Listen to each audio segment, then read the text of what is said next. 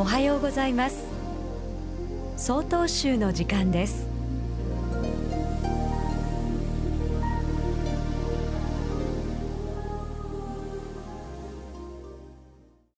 おはようございます。私は札幌市善徳寺柿崎交渉です。暑さ寒さも彼岸までのごとく長い冬が終わり北国にもようやく春の息吹が少しずつ伝わってきました。春の光とともに命の尊さや大自然の恵みに感謝しながらご先祖様を供養しご加護を願うお彼岸の時期を迎えました。毎年毎年同じ営みの中で季節はとどまることなくやってきます。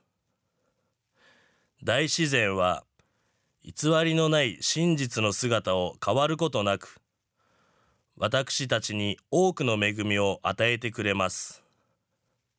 曹洞宗の経典の中に主将棋というお経がございます。その主将棋の第四章の中に主情を利益すというは地味得度鮮度他の心を起こすべしとお示しです。言い換えますと人々を救おうと思うならその人々に優しい心思いやりの心を起こさせなさいとなります。優しい思いやりのある真心を備えた人は周りの人から必要とされ大事にされます。また優しさや真心を持った人になれば周りの人からあなたがいてくれてよかったと思われることでしょう。彼岸に至る6つの方法として六原蜜がございます。その第一は伏せです。伏せとは慈しみの心を持って物だけではなく真心そして思いやりや行いを伏せと言います。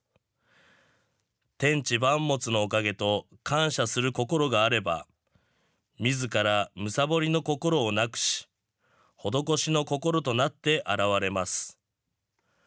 春の陽気を全身に浴びながらご先祖様仏様にご挨拶をしいつも忙しくて忘れてしまいがちな心を見つけましょう。今日彼岸菩提の種をまく日かな。お彼岸にはぜひお寺へお墓へお参りいたしましょう。ただいまのお話は札幌市善徳寺柿崎幸章さんでした。この番組に対するご意見ご感想をお寄せください。郵便番号064-0807札幌市中央区南七条西4丁目曹洞州北海道管区強化センター。曹洞宗の時間係まで。お便りお待ちしております。これで曹洞宗の時間を終わります。今日も一日健やかにお過ごしください。